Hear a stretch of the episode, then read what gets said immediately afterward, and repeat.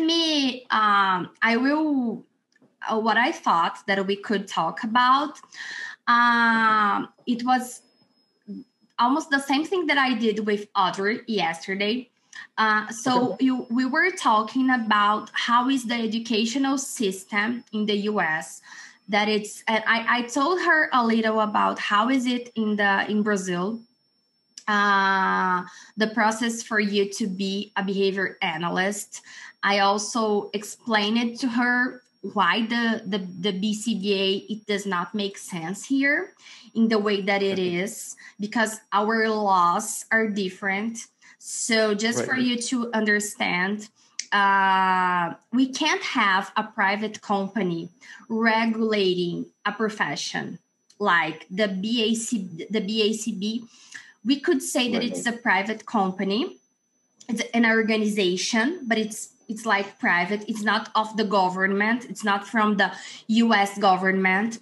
So we can't have this here. We can't have uh, we, we just can have public uh, government regulating a profession so it's just okay. by law that you can have a profession regulated.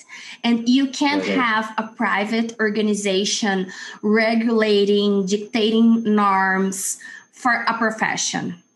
Because okay. this is by our constitution illegal. So we can't have the, the BACB here.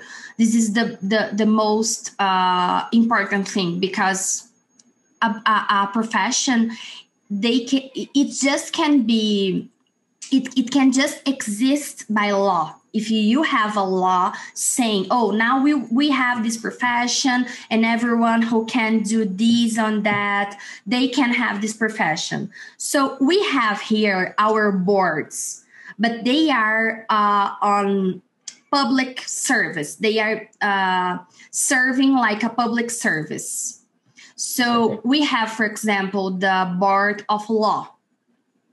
But this this board, it was created by a law. It had a law creating this board, and this board has their their rights and their their um, the things that they need to do and the things that they cannot do. We have the same with med school, uh, speech pathologist, uh, OTs, we have all that. So, in order to have a profession, we need to have a law that say, "Oh, now we have this profession, and people who um, attends to these requirements, they can have this profession, or what they have to do in order to have this profession." So, this is how things work.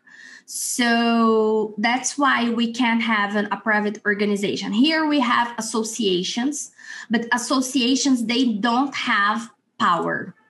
They can't uh, regulate, they can't, uh, I don't know the name in English, but it's like fiscalizar like regulate say oh you are doing wrong so i will apply you a fine for example.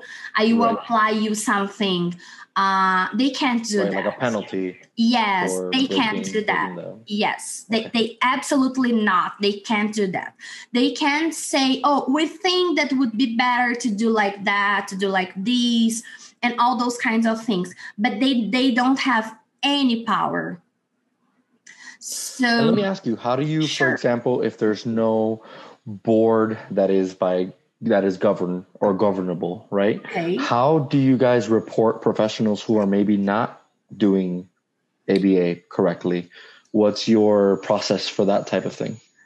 Diogo would respond this better, but what I because he's a lawyer, but what I see is he is what he speaks about and what I know about that the, for example, if I uh, I have a pedagogy degree, an education degree, and I also I did a post graduation in behavior analysis, and I have others post graduations. So if I do something wrong, something unethical, uh, someone can come and sue me, like on civil, um, in, in a civil matter.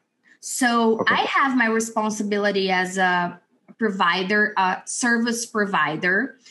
Uh, so people will have to prove it. It would be a. It, it would not be so easy for, for example, my client who wants to prove that I did something wrong. But uh, so you, you you will respond on some way you could respond but we we don't have a board that i will respond to the board i will respond gotcha. to the justice so to System, our, gotcha. it's more of a lawsuit yeah yeah okay. Wow. so maybe in the us you could have both I don't know, mm-hmm. but but maybe yes. There's both. I can imagine you. you it depends. Respond. What usually happens, I believe, is the board will take the complaint and investigate it. Yeah. And it could be that they do nothing, or yeah. that they pursue something more legal. Yeah. Um, and they can even revoke your certification as well. Yeah. Um, yeah. Which is my was kind of my question because obviously, if there's no one regulatory body, how do you know that you're getting yeah. the same quality and how do you know someone's not using aba inappropriately because yeah. I, I love aba and i think it's a powerful tool i've changed you know hundreds of lives but i know that it could also be applied in a way that is not appropriate and can be harmful right so that's interesting that there's no like direct you know yeah but what happens here is that do you remember that i i told you that we have our board like for example i have my my educational educational board. Uh, and usually people who uh, provide those ABA services, most of them, they are psychologists and they have a, a psychology board. Uh, so okay. we could pursue those those people on their board, but it has a problem on that uh, because, for example, uh, the psychology board they don't recognize aba as a therapy for them. Like we have the the therapies there that that are recognized as uh, areas of psychology. Like uh, uh, school psychology uh, health psychology um, like marriage and family counseling yeah those kinds of psychologists so ABA is not a psychologist. It's not an area of psychology. So the, the board, they already had said that. So you cannot pursue your the board for something that oh we don't we, we do not regulate this. So they could say that mm. we don't regulate. So if you if you are uh, coming to us to say something that uh, your professional did like on your clinical setting with psychotherapy, for example, okay, we can pursue and see what guidelines of our ethical code they did not uh, responded. That's okay. But on ABA, they would say, oh, we are not, uh, we are not uh, supposed to regulate that. So we can do nothing. So maybe the, the, and, and the same would be with SLPs and OTs and every every uh, every um, profession. So maybe the best way that the client could have uh, their rights would be pursue a lawsuit. And what people do is also when the when is the the health insurance who are paying, they could go to the health insurance and say, "Oh, this prof- I don't want this professional anymore because he is not doing the right therapy because I read somewhere and I'm seeing that he's not doing a good work and something like that. So they can do that. But usually what happens on, in the practice is that the parents see that he's not receiving a good um, service. So they go to the other provider and things are it is what it is so they go to other provider and what happens is that their uh, this parent will tell other parents that right. reputation yes he is not a good provider the same thing we see the same thing here as well there's a lot of that back and forth between families because it is a small community of people um, yeah. so they all they all talk. And usually, uh, I'm new to Denver, so I'm still learning. But in Miami, I knew the companies that were great, and I knew the companies yeah. to avoid. Yeah. So, so, they know that. So that, that that's that. what happens. Uh, like for example, as a mother, we had professionals with a master degree, with they were psychologists, and they they were not good professionals.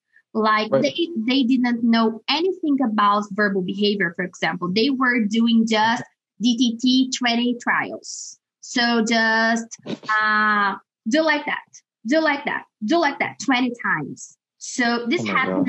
yes, this happened with my son. Mass trial yeah so the this person she did a, a master degree she was a psychologist she was in the field like for 10 years at least and she was not uh, aware of VB and mixed trials and hey, all man, the things that, that, that teaching that functional now. communication. She she was just doing Lovaas' approach, like all. She was not uh, uh, teaching men.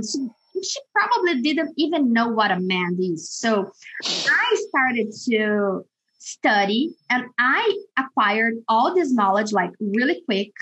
Uh, and I said, Oh, lady, you are not doing what you were supposed to do. Like I, I didn't, I did not tell her that, but I, I, I, Diogo and I, and I, we talked about, and I said, and I, we were spending like a lot of money with this kind right. of service. So I don't know, maybe today she learned it and she's a better professional. I hope that. Right. But she was right. not trained. So it's not a master's degree. And our master is, is like a doctoral in the US. So our master's degree here is like the doctor, is really uh, theoretical, um, is a little of practice so uh, this is our master and our doctoral here. Okay. So it's a bad thing because Brazil, I don't know if you know that, but Brazil is no uh, for is known for uh, basic research, like research with animals, rats, and pigeons. When it has ABAI um, uh, in the US, uh, the conference, uh, like most Brazilians, they go and they present papers on basic research. So we don't have a lot of applied uh, therapists. Gotcha. Here. It's more like the fundamental research. The... Yes, yes. So okay. when you do a master in a doctoral program, it's all about basics research. Mm. Uh, we have labs, we have uh, research like even with people but they are not applied and they they are not applied to autism. Like when i did my master my program it i didn't i didn't have teachers who have even seen a child with autism. They they they never had worked with them. So that's the program that i did uh, so everything that I brought, I had it. Everything that I know, I know because I studied, it, because I I sat here and I bought many books in dollars. I need to do insurance of my books.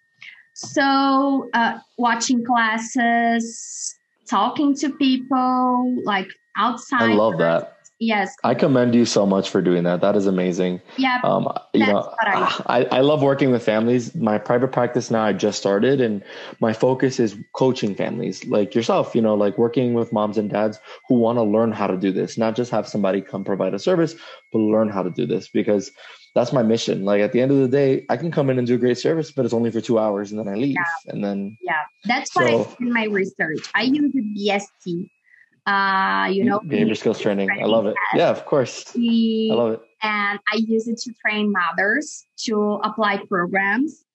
Uh, unfortunately, I could not teach them what I wanted because I had to do some um, theor- theor- theoretical things for the program.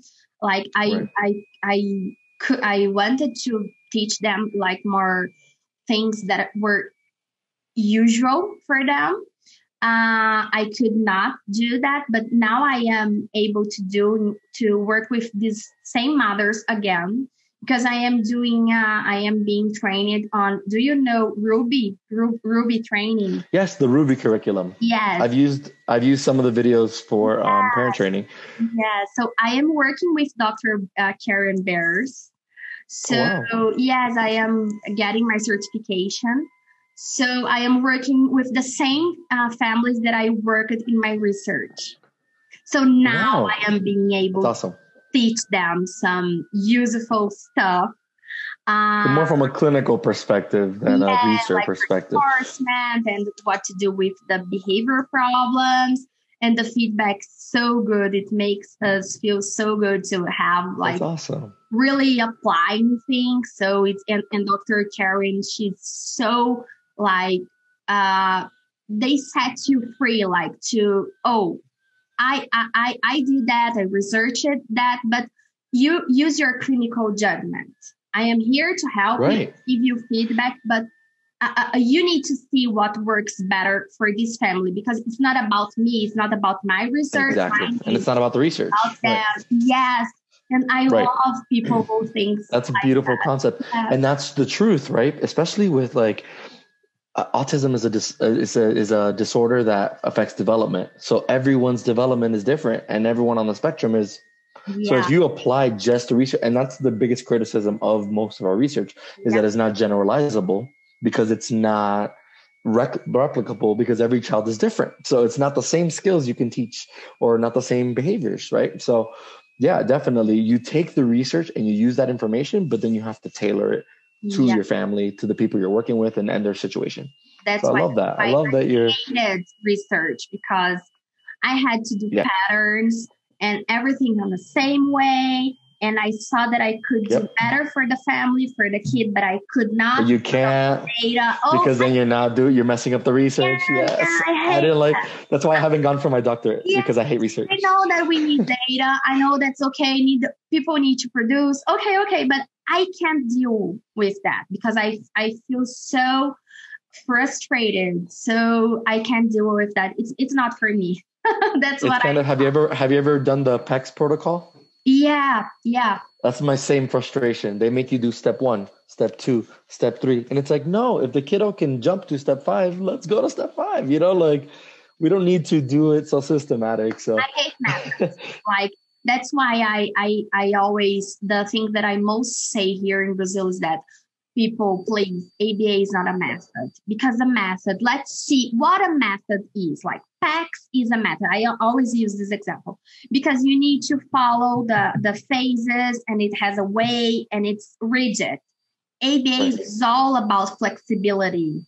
So flexibility and modifying the environment for that flexibility. Like Yeah. So I always say that, and people say, "Oh, the the method of ABA," and I say, "Okay, it's not a method. Please don't call that." So when you see a professional that it calls the math, the ABA method, run, run for, from this professional because he does not get it what it is. So please don't don't stay with this professional. So that's that's the, the big things, the big issues that we have here, like the professional and all the content is in English. So I don't know how how many people in Brazil, like in percentage, speaks English. I don't know, but it's really few. So people they don't have access to this knowledge. So my my my my the, the thing that I started to do is okay, I read in English. I understand. I am I because I had this, this education since like I was nine years old. I started to study English. I had always liked it, English in the United States. I had always liked the country and see the movies and all those uh, magic things that you see on TV that it's not so real. Okay, not real, but Yeah. Uh, but you have your fairy tale on your mind. Uh, so I, I and, and I, I saw, oh, I can teach this to people. I can bring this knowledge to to the professionals. So, okay, I can work with the kids and I have done that. But I thought I am better teaching people because I have the knowledge that they will not have access easily. So right. I can provide this knowledge to many people, and these people, like, they can provide to other people, and you can do like a, a pyramid uh, right. of people uh, training other people. So that's what I started to do. So I always uh, say to people, okay, I don't have my educational here in Brazil. I bring everything abroad because most of knowledge is produced in the US, like even Europe, they are not so ABA uh, is high. Yeah, ABA was started started here, and that's yeah. another criticism of our research that it's all Western research. It's all usually US based research, so it's like yeah, it doesn't apply everywhere. So we need to make it a little more broad. Yeah, yeah. So that's what I started to do. So that's why knowledge is so difficult because it's everything is in English. And I take really good care of, okay, I am providing you information, but I, I try to bring all the sides and let people decide because that's the problem when, when you translate something, you need to be really careful to not put your thoughts, your opinion, and do some and think that ABA is yours. So it's not yours. It's yeah. So you you need to bring all the sides and say, okay, you we have the DTT people who we who will say that now most people use the VB approach, but it will have people who will say that it's wrong. So I I try to bring all the sides and all the research. All right. around so okay people we have this we have that I I prefer that, but you are free. Uh, set study, go find information, and see what it suits better for you. So that's what I try to do here with people in Brazil. Uh, and of course, we have people who diverge, like think, okay, ABA is just for psychologists, people outside psychology, they can't be an ABA therapist. And like they can't say that because we we do not have a law who says that. So it's like Diogo was talking to to you about supervision. Like I can't say to someone that you were obligated to do supervision because we don't have a law who says that. But I can tell you that you need to be ethical about your acts. And uh, seek for help.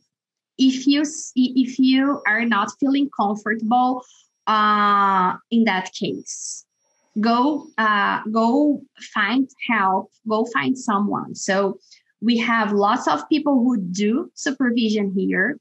Uh, we do that in our course but I, I don't call supervision because when we call supervision we we are telling that i am responsible for your client and right. it's, it's because it is how the when you when you were doing your hours you had someone responsible for your tasks. So mm-hmm. uh, this is not what happens here because I am not responsible. Like I don't even know the client. Someone comes here and say, "Oh, I have a case, a three-year-old kid who does that and that," and he told he tells me the case, and I say, "Okay, so what is your doubt about? What I what what do you think? What will you do?" So we discussed this case with me and other colleagues, like uh, students. But we have psychologists, we have OTs, we have speech pathologists, we have many, many people, and we discuss the case. So I call that uh, supervised practice uh, this is a moment to discuss cases, but I'm not responsible to your case because I cannot be responsible. Like, for example, we have uh, thousands of students. So imagine if I was responsible to 5,000 kids. This is not right. the, the model of supervision. Um, so that's what we do. But many of the students, they do like a private supervision with someone that they like. I don't okay. do that anymore in a private because I don't have the time because of my kids and about and of our company and the classes that I need and the, the time that I need to have to study.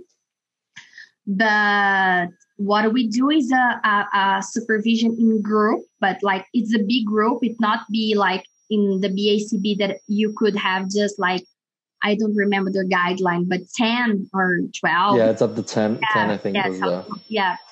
So it's not like that. Sometimes we have 30 people, sometimes we have 40. Uh, and every everyone who wants to bring their cases or some doubt about uh, what they are uh, doing in their practice, they do that. So that's what we do. And I always say, if you if you think that you are insecure, you are not confident about, seek for help. Like do a consultation, right. uh, and and if you, if you can, uh, consult with two different people, three different people to have different opinions, different ways of uh, of people uh, of their they do their work. It's it's a good thing to to see different points of view. So this is what I say, but I cannot say, oh, you were obligated just just because maybe I want to sell you a service, you know. So right. many people they do that. So I can, I don't think that it's right or ethical from my part that I say for someone, oh, you are obligated when you were not. But you need to be ethical and responsible with your cases and with your clients. So this is yeah. what I what I say. So this is how things work here. Okay. Yeah, it's very different because here we are obligated. You can't practice. So it's it's a different mindset um, and yeah. different laws, like you said. Um, and that's part of our ethics too, right? We have to respect the laws of the country that we're working in. And if that's the law there that it's not obligated, then you have to say that and you have to be yeah, honest and upfront about it. Probably that's one of the reasons because many countries they they they, they have different laws. And right. it's one of the reasons that the BACB stopped on regulating outside Canada and US. Like right. uh because they, they, they probably it, it, it should have happened something that oh you cannot legislate here and put your rules here and if we have the BCBA here obligated like if if it could or if it had a law that's saying okay okay BACB you can regulate here uh we had have we probably would have the the opposite effect less mm-hmm. people mm-hmm. receiving therapy because right. people they will not have the money to pay for supervisions for a master's because education here it's much uh, cheaper it's really cheaper than the in the us like i see the the the tuitions oh god it's really expensive yeah to do. I had to look. I looked for a master's that was under. I think my total was thirty thousand, and that was like, oh my god, it's so cheap, right? Yeah. And I have friends who spent over a hundred thousand yeah. dollars for the same degree I have. Yeah. So it's you know it's it's one of those things where it's it's crazy how expensive an education can be. Yeah. Um, Here it's not like that. Like do you, uh, a post graduation it costs like my post graduation costed like 13 reais in my currency. But imagine that it would be $13. It would be really cheap. Oh, wow. I yeah. wish I'm going to move to Brazil. yeah. And the master's program, but they are all uh, theory, like we talked. Most of them, mm. they are from public institutions. So they are free. Gotcha. So it's it's uh, the education. Like people would have wouldn't have access to education if if uh, the BACB would be the the the, the model of the BACB. Right. And they would be breaking their own ethics because ethically they have to follow the laws of whatever country they're in. So as behavior analysts, right? So you they can't impose on a different country because then now you're not following their laws. So it's like yeah yeah you have to you have to yeah be yeah. very careful so it's it's, mm. it's, it's totally different so that's why we say that uh, oh this is not valid or uh, applied here because our educational system is different so for example let's uh, tell us you finished your your high school and you mm-hmm. went to university to do yes. like a bachelor's degree. Correct. So initially, my high school, I actually went to a specialized high school that um, focused on technical programs. So I was originally a pharmacy technician. Um, I did that right out of high school. Um, and I was pursuing my bachelor's degree in biology to go to pharmacy school eventually. Um, and then on my last semester, I was miserable. I was not passionate about pharmacy. I was like, I don't want to do this. Um, so I, um, my partner at the time, she was a psychologist, and she said, you know, um, you're a very empathetic person. Try something in psychology before you graduate. Take one class and see if you like it. So I looked at the list and I saw behavior analysis, and I was like, oh, that sounds cool. I've never heard of it. Um, and I have heard of the show Criminal Minds. Uh-huh. Um, it's a t- popular TV show, so I thought, oh, that's cool. Let me try that. And from the first class, I fell in love. It just clicked. ABA just clicked with my way of thinking. It just made sense. Um, and I saw an opportunity to help a lot of people um, and also build and establish a career. So I took a little longer to finish my bachelor's. It took me about a year and a half because I switched my major to psychology. Uh-huh. Um, and then I graduated, and um, during that time, I was certified as a BCaBA once I graduated with my undergrad. Um, I did a practicum course following my first class. So it was an intensive um, early intervention clinic, and I received all of my hours through them um, for the pre certification. So for that middle certification of BCaBA. And then I took my master's degree online um, in education with a focus in applied behavior analysis and continued to work um, because here it is required to have that field work. Um, we are required to collect those hours, get them supervised at least five to 10%, depending on the type of hours you're collecting, um, and just to be continuously supervised every week. Um, and then, yeah, I after the master's degree, I studied a little bit and took the board exam again, and I passed and I became a BCBA. Um, and just one question, for example, yeah. when, when you did your your masters, you did online and we have uh, even the style of classes they are different. So how was your classes? Like you said that it was a special education that it's really common to have a special education and the the the line is aba so right. you did your masters like in two years Correct. Um, I finished in about a year and a half because I accelerated it at the end. Um, so I was taking three classes per semester um, because I just wanted to graduate and I wanted to to get my BCBA, which is like a big goal for me. Per semester, when we when you say like the semester, three months or six months. So it was a three month semester. The way my school would do it was a three month semester, but they would divide it. So the first six weeks was one class. And then the second six weeks was the other class. But what i would do is add a, a, second class. So i would be taking two classes at a time in six weeks and then the other six weeks only with one class. Okay. um so i i increased the pace of the course a little bit. Uh-huh. um and you but, have live um, classes or recorded? So they were uh, it was a combination. Um, a lot of our coursework was through zoom meetings. We would get on with a group. They would assign us a cohort in every class. And what we would do is read all the assignments for the week.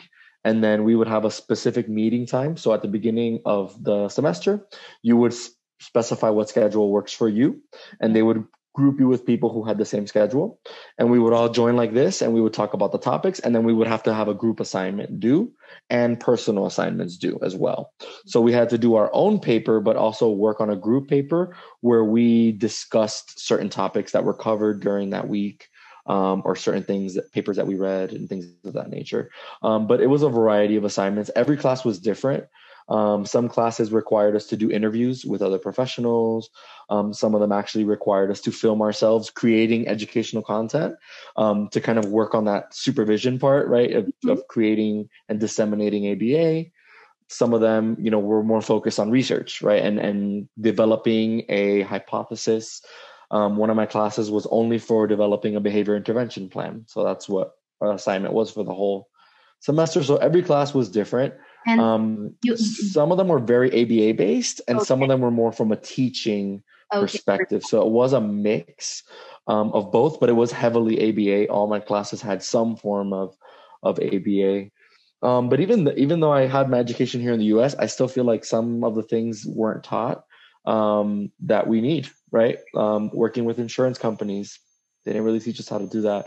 Um, writing a report for an insurance company, they don't teach you how to do that. So there's a lot of things that don't come directly from the education that come more from that being supervised and having mentors um, who take you under their wing and teach you those things that are clinical and specific to that clinical um, practice of ABA. Mm-hmm.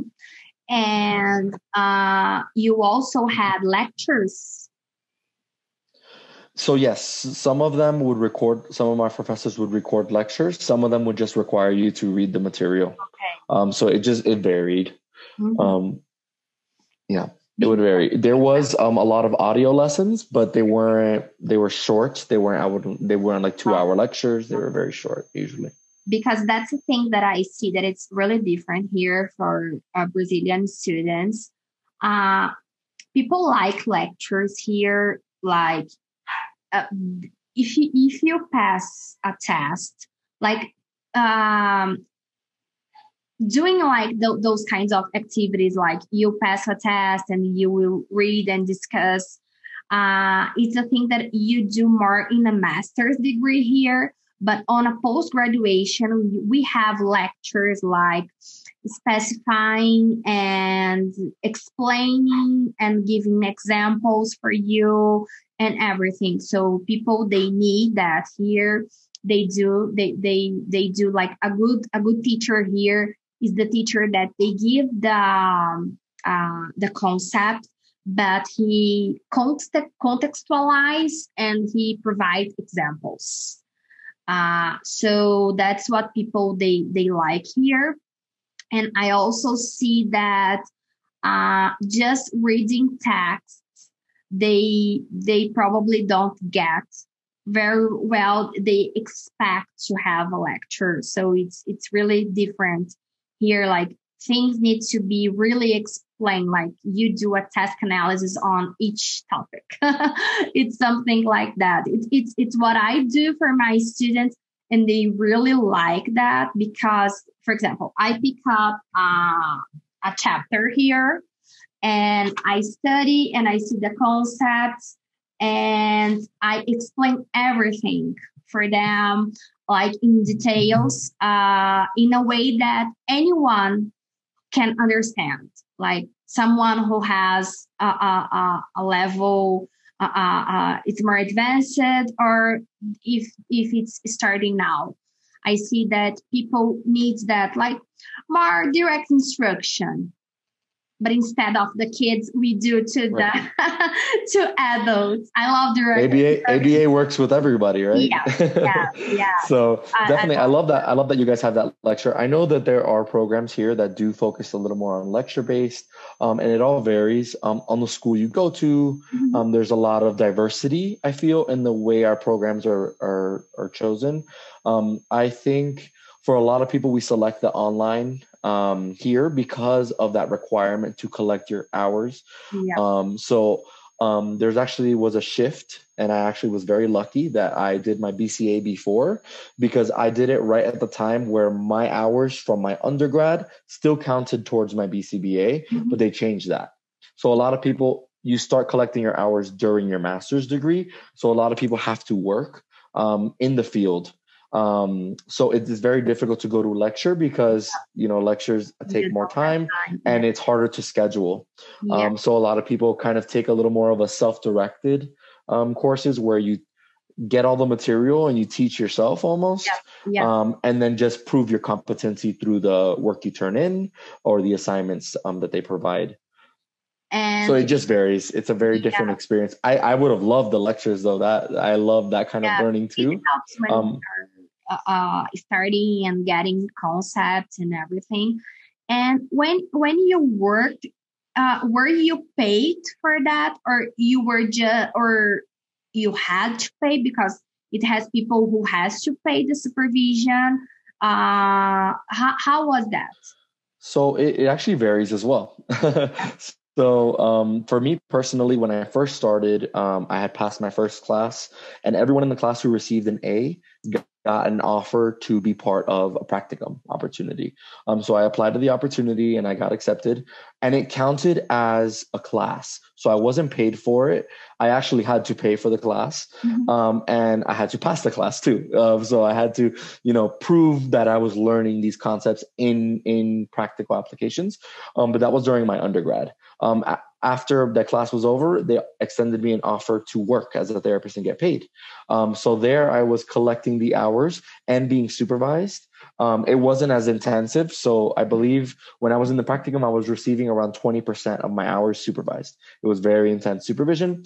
Um, but when I was working, it reduced around to 5 to 10%. Um, so I wasn't paying for supervision, but I wasn't getting as much percentage of it supervised, if that makes sense. Yeah. Um, a lot of companies in the US cover that um, as part of your benefits as an employee. So as an RBT, if you're studying in your master's and you're working towards it, your supervisors, it, it comes, you know, usually free. But I have heard of certain states where BCBAs charge to supervise. Um, even if you work for the company, um, and what will happen sometimes is it varies. So some people will give you that 5% is covered, but anything extra that you want to receive, you have to pay for. Okay. Um, there's but, also people who, I'm sorry? Uh, okay, but you are, hi- uh, it has cases that you are hired uh, for that, from that company and the right. company provides some sometimes five percent exactly. Yes, some, but sometimes even the five percent they they do not provide. Exactly. Okay. Well, so they are required to do that five percent. It is part oh. of working, but some places will make the therapist pay for their supervision. It's very few. Um, there's been a big push to include it as a benefit. Um, before, what happened a lot in the US was RBTs were independent contractors, they were not employees before. Um, and there was a shift in the tax laws, which created because RBTs have to work under a supervisor, they are not independent contractors, they are employees. So now a lot of companies do include that supervision component because it is required to provide the service. Um, you can't have an RBT without being supervised. Um, so most companies, I would say now, do provide that. However, some people do want extra, um, and they will yeah. seek a BCBA who will provide that for them. And this is usually common in more rural areas in the U.S. where there aren't as many BCBAs. Um, even like in Colorado now, where I live, it was a shock for me. I out of a company I worked for, there was 35 BCBAs, and I was the only one who spoke Spanish out of 35 people. So even like Spanish resources are very scarce here, and people will pay to receive that service from a BCBA. Um, but it is a common practice now for a lot of companies to provide that as a, as a benefit of working. But for example, when you are an RBT, for example, uh, and you are hired, you need to be hired uh, for a company. They usually pay you per hour you have Correct. a contract and you are paid per hour. You don't have like uh, a salary. Yeah, a salary. You, you, yeah, it's, you it's per hour. What you you work. Right. And every, it varies as well. Every company is different. Um, I've worked for some corporations where the more hours you work, the more your compensation is. So if you work 10 hours a week, you get paid $20 an hour, let's say. But if you work 30 hours a week, you get 25 an hour. Okay. So your compensation would vary based on how much work you were doing. Um, but it all varies. There are some companies that do hire salaried employees, but mostly it's for BCBAs, for the supervisors. Um, those salary positions um, are usually for BCBAs. So from what I've seen. when when you are a BCBA, you you could have two farms to work for a company uh, per salary or per hour? Correct. Um, there are both, and and actually BCBAs can still be independent contractors. So you don't necessarily have to work for the company. You're just a contractor for them, and you can contract your work to different companies if you'd like. Um, but a lot of people don't do that because of taxation. The taxation is higher when you are um, self-employed. Um, so um, a lot of people do what I'm doing as well, which is create your own company. And as a BCBA here, you are allowed to have your own practice. Um, so that is a route other people take as well. Um, and once you have your own corporation formed, you can um, start the credentialing process with insurance companies. So you can bill as a solo provider. So if you wanted to, you could start your own practice, just you. Okay. But in order to be a provider for the insurance, you need to have a company. Correct. You need to have an LLC formed with a tax ID. Um, you also need to apply for what's called a Type 2 NPI, which is a National Provider ID. Um, there's one for BCBAs, so I have my Type 1 NPI, but for my corporation, I have a Type 2 NPI, which is um, a provider ID for my organization. And then once you have those two things, you can apply to insurance companies as a provider for their for them. And for example, when you moved from Miami to Colorado, uh, you had like different providers. You you had to change everything in your company because the the uh, it's really different state per state. Yeah, so I, I actually started my company when I was here in oh, Colorado, so I didn't have to shift it over. Um, but it does vary. So every insurance company is different. Um, so, for example, if I wanted to start in Miami, um, a practice and still live in Denver, what I would have to do for most of them is just add a um, address for the practice in Miami. Um, and then they would allow me to practice there as well, um, because it, most of the insurances are national. So they usually work in, in all different states, but it does vary. So, for example, Medicaid is an insurance that is state based. So every state will be different. So if I want to do it in Florida, I would have to apply for Florida Medicaid. It would be separate. Okay. Um, so it, it is variable um, when you have your own company. And the amount of money paid is per hour for the BCBAs, for example. They have like yes. a, a, a standard price like each company ha- they, they they organize their own price or it has like a national standard so it, it's roughly the same most companies have it around the same rate and the way they do it is per 15 minute units um, so it gets a little confusing. So um, let me see if I can pull one That's up for you so you, I can show you. You, you have all those uh, websites that teaches you how to build the insurance company. It's it's because of yep. that. The process is you you need almost to hire an accountant. I don't know someone. Oh yeah. Oh yeah, definitely. It, you, it, gets complicated. You probably uh, uh, lose a lot of time doing that. Right. Absolutely. So let me show you. I don't know if I can share my screen with you. Let me see if you. Uh, I, I I think it's. Um, you can. Yes, you can. Perfect. Uh, see, share screen. Perfect. Just to give you an idea of what it looks like. One second. Let me see. Mm, screen. Okay. Perfect. So, so for example, this is one from Cigna, which is an insurance company here. Okay. Um, and they, for example, this is 97151 which is an assessment code. The first time we see a client, we do an assessment. Okay. The time is 15 minutes, okay. right? And it's $23 for every 15 minutes. Okay. So if your assessment is one hour, it's four times 23, which is about $92 an hour, I believe. Okay. Yes, 92 an hour for the assessments. This is for um, 97153 is for when the technician goes to work.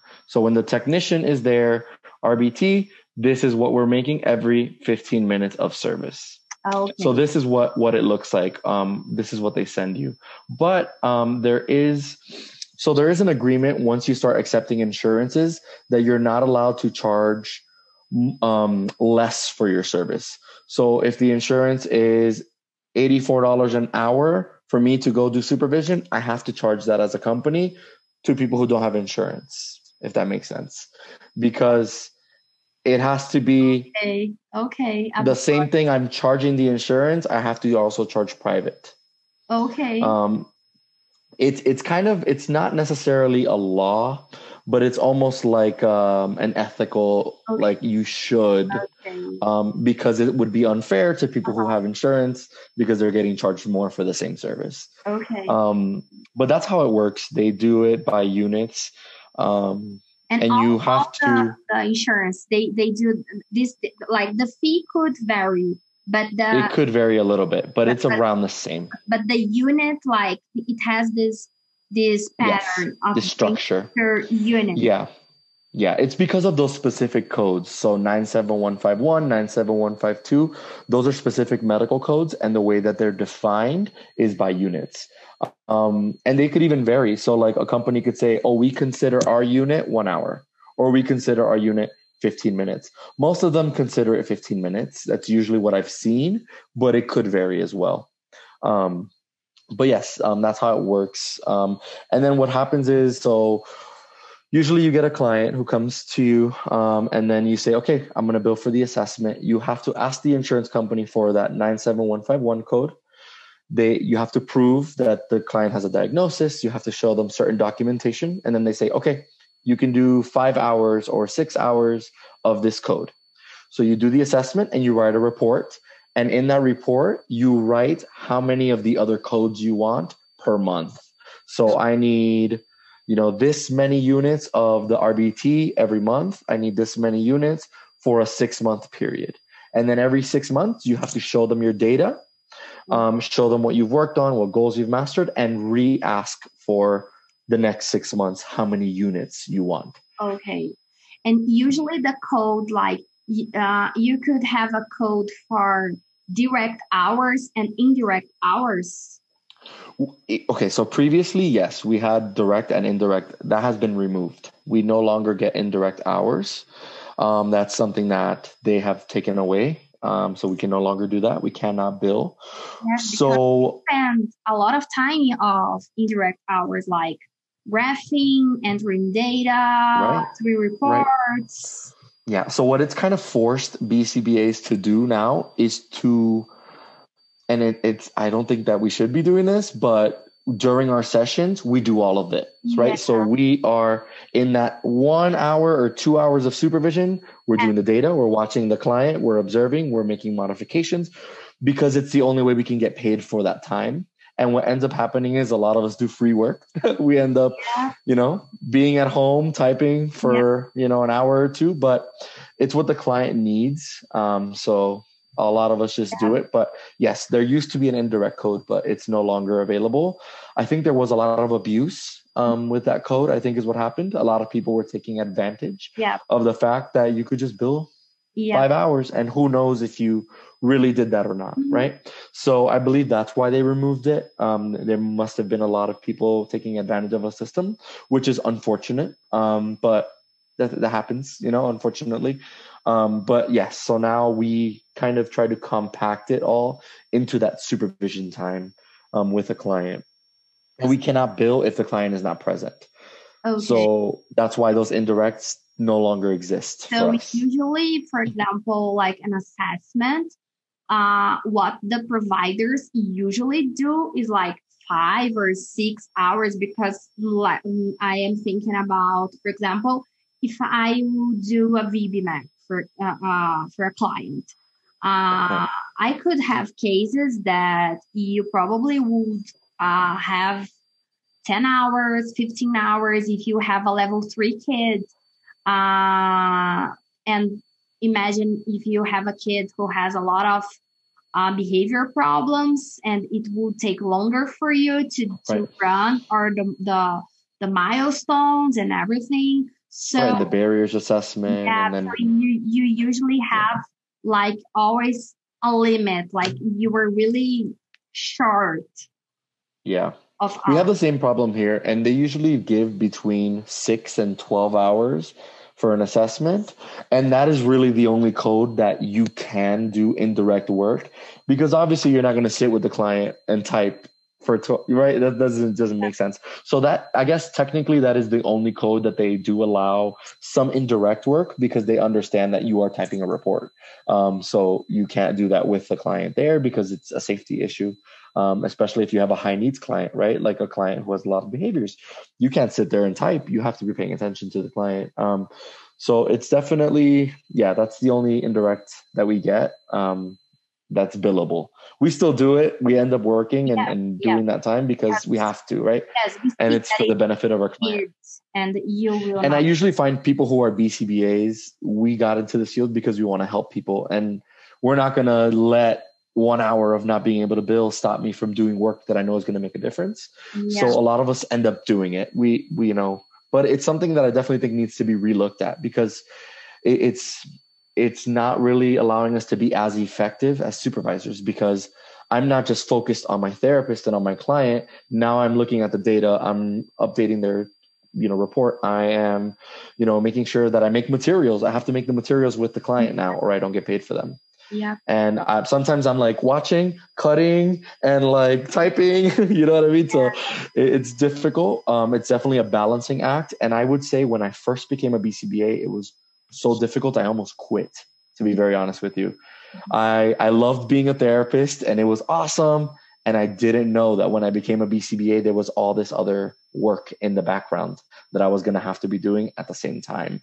And it was very overwhelming, to be very honest with you, in the beginning. I was like, how am I going to do this? You know, like this is so hard. But um, I became better. I became a little more fluent, um, leaning on my, you know, colleagues like Audrey. And I have a couple, I have like five BCBA friends that we're in a group chat and we're always like, hey, can you help me with this? Um, and we get resources from each other because that's how we learn. And that's why supervision is important, not just while you're getting your hours, but even after your BCBA. I still consider that supervision for me because I'm checking myself as a professional. Hey am i doing the right thing? Let me ask someone. Let me um, you know someone who has more competency in this area. Let me make sure i'm doing the right thing. And i still consider that for me supervision because uh, it's tricky. When you become a bcba there is no supervision anymore right? You are the supervisor. You're ready. You're ready. Go do it. And you're like oh, right? yeah. Easier said than done right? Um so still having that network of other bcbas is so important um, and having good supervisors. I, you know, I had supervisors who were amazing that I still keep in contact with. I had supervisors who not yeah. great, and I don't, you know, but but finding those supervisors who you mesh really well with, and then you could always bounce ideas off of, is super important. Um, because it's it, we work with people, right, and it's always changing. Um, so we have to keep ourselves informed and keep ourselves current.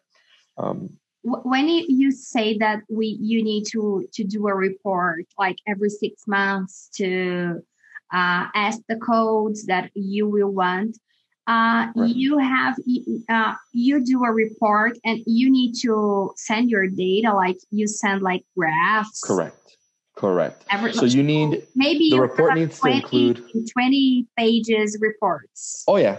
Oh yeah. They're like 25 pages easily um, I mean, sometimes they're shorter depending on you know the client's needs, um, but it has to encompass everything the insurance company requires.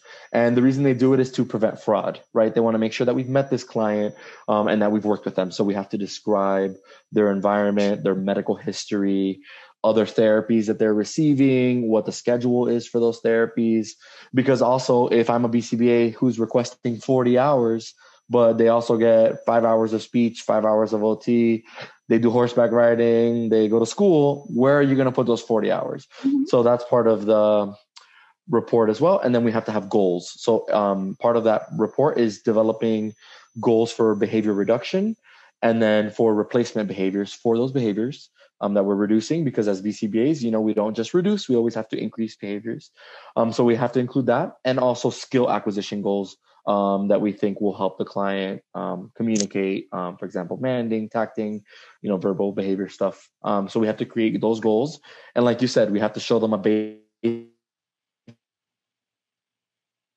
our initial report where the client's at and then at the six months show them all the data from those six months this is the progress we had um, it doesn't always it's not always perfect right it doesn't always look great but we can explain that in the report you know this is why you know we had difficulty with this there was a lot of transitions.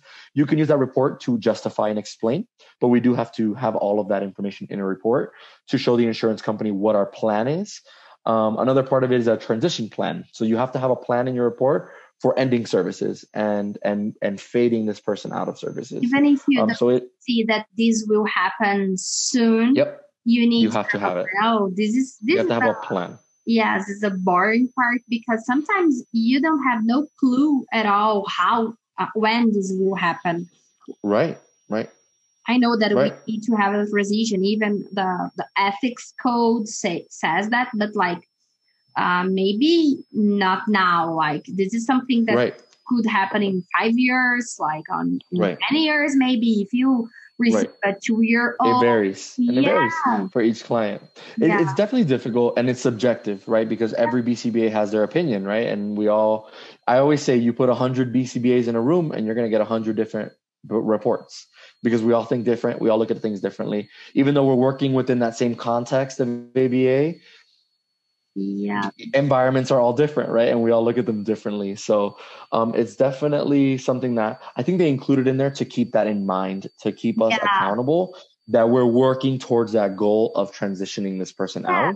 out. Um, and I, I think that's why they include that to keep that in your. I always say like one of my favorite lines is a good BCBA is trying to be unemployed. yeah Like we try to your step in, job to lose your job give you the tools, and then okay, now you don't need me anymore. Um, so I think that's why they have that transition um, portion. But yeah, they require a lot of things from us um, to get it. reports i think that, that this is really uh it, it's it's a right thing because many Absolutely. people, like they they will do fraud like uh, insurance fraud so uh we, we need to have that it, it's it's it's always a good thing to show the parents so i Absolutely. think that should And actually, we're required to have the parent sign it. So we cannot submit with the report unless the family has read it and signed it. right. And they have to agree to the goals that we select as oh, well. this is this Um, so I- yeah, and um, a part of the goals too, we have to include parent goals. So we have to tell them this is what we're working on with you. so that's that's part of it as well.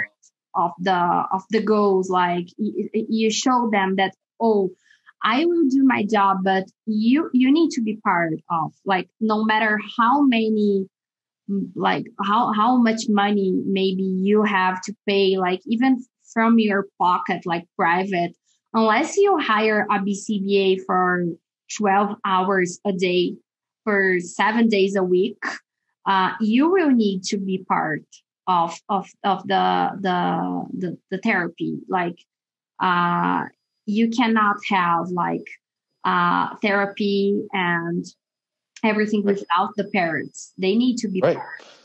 I always I, I like to be very open with my families that I work with, and I'm very blunt. And I tell them, look, your involvement is necessary. And I always tell them, I have great news and I have horrible news, right? The horrible news is these behaviors are happening because you are part of the environment and Yeah. it's happening. The good news is these behaviors are happening because you are part of the environment Yeah. and you are what's causing it. So being aware of like, hey, I am part of this environment and I need to make changes as well if I want to see these changes. Because if the environment stays the same, well, the behaviors are going to continue, right? Um, if we keep reinforcing certain behaviors. Um, so I always like to say that to my families it's great news and it's horrible news. yeah It's hard news because it, it's not blaming, but it's showing you like you are responsible for this.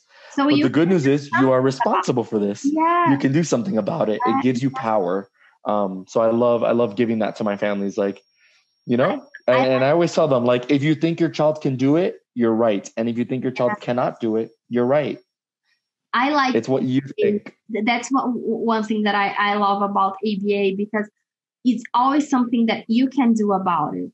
Like absolutely it's it's it's in our hands. We have the power. Like when we study the brain, like unless you will do a brain surgery, uh, you can do nothing about. Like we have like what I I, I always st- uh, sometimes I I am studying about diagnostic of autism and all those kinds like uh, seeing things and I say, okay, I cannot do anything about that because I'm not a brain surg- uh, uh, surgeon, and even Right. if I if I were, we we don't have the technology or anything to change this brain and do like or to measure it yeah to measure the difference we made. about it is what it is. For bad oh. or for worse it is what it is. But like in ABA we can do something about it. It's in our hands. So Right. it, it makes possible. So this absolutely, is, and that and that's kind of why we focus on those observable things, right? Yeah. Things we can see. Because yeah. if you if you equate behaviors to things we can't see, yeah. like for example, an emotion, right? So, so oh oh he's he's being aggressive because he's angry. Okay, but how do you measure angry? How do you change angry? Yeah. There's nothing you can do. But if we take it to things that are observable, so he's being aggressive because you remove something yeah. Oh, okay. So now it's for access. So we can teach this child a more appropriate way to communicate that. Um, so it gives you power when you look at it from an ABA perspective of like what's observable and measurable and things that I could change versus the things that we can't see that are impossible yes. for us to change because we can't see them. You just let it. So it is what it is. Okay, let's just let it like like it is. Let's do nothing. And right, it becomes circular reasoning. Yeah. Like why is he he's aggressive? Because he's angry. Oh how do you know he's angry? Oh because he's aggressive. So it's like it's, a it's circle. like, like the the importance that people uh, do for diagnosis. So oh i need to do i need to have the diagnosis. And i say okay you need you you need because you have some law some rights to that you need the, the, the your diagnostic. Okay that's that's okay that's fine but for us, it changes nothing because when you look at behaviors, it is behaviors, and uh, a diagnostics, uh, a, a, diagnosis is just a name for a bunch of behaviors. So, right. and and for these behaviors, we can do something about. But for okay, he's he does that because he's autistic, and he's autistic because he does that. It right. takes us nowhere. right. It's a circle, just a blame circle that doesn't give you any power or anything. And I anything you can do. That. And I love showing families. I love taking families out of that mindset and showing them like, no, there are things you can do. Um, and it's not always like I, I always explain to them, it's not you're not doing anything wrong. Yeah. You're just also under these contingencies right? So we behave, right? Even as BCBAs, I catch myself engaging in escape maintain behavior, right? like I have to clean my house and I'm like, oh, I gotta go get dog food. Yeah. No, you don't. You just don't want to clean the house, right? Yeah. So we all behave, we all engage in these behaviors and kind of showing people that it, it I always like to bring examples that make sense to people mm-hmm. that you're like, oh, practice. so like I always explain environmental modifications like a diet, right? If you're trying to lose weight or eat healthy, if you have bad food in your kitchen, you're going to eat bad food. But if you remove the bad food, or for example, put the bad food on the highest, highest shelf all the way up where you can't reach it, and you put the bananas and the fruit right in front, right?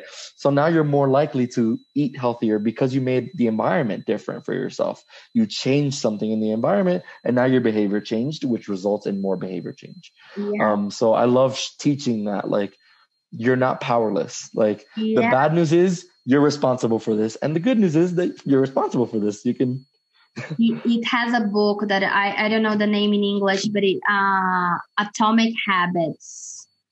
Uh, oh yes, I've seen that book. I haven't read it, but I've seen it. Yes, it's all about ABA.